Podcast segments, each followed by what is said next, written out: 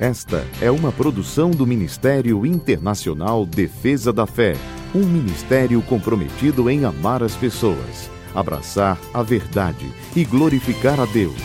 Para mais informações, acesse defesadafé.org.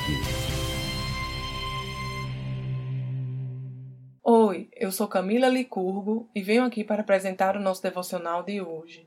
A palavra de Deus nos diz em Salmo 57, verso 10 pois o teu amor é tão grande que alcança os céus, a tua fidelidade vai até as nuvens. Se quisermos ter uma ideia do tamanho do amor e da misericórdia do nosso Deus, a Bíblia nos ensina a olharmos para o céu.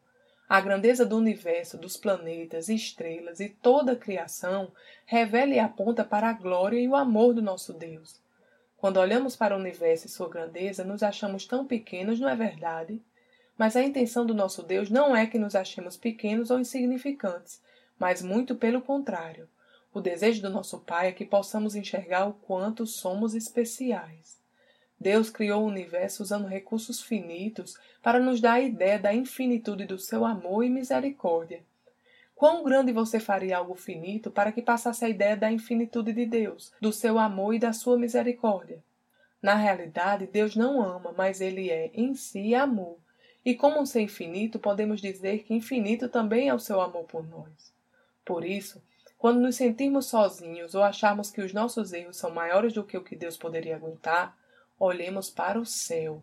O amor do nosso Pai é enorme, a sua misericórdia é imensa. Sim, Ele é o Todo-Poderoso, o Deus Criador de tudo que existe. Mas esse mesmo Deus nos chama de filhos, se inclina para ouvir a nossa oração e anseia por se relacionar conosco.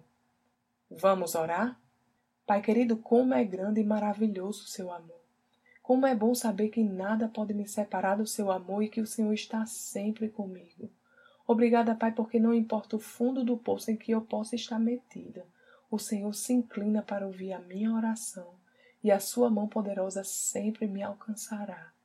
E por isso te louvo, meu Senhor, em nome de Jesus. Amém.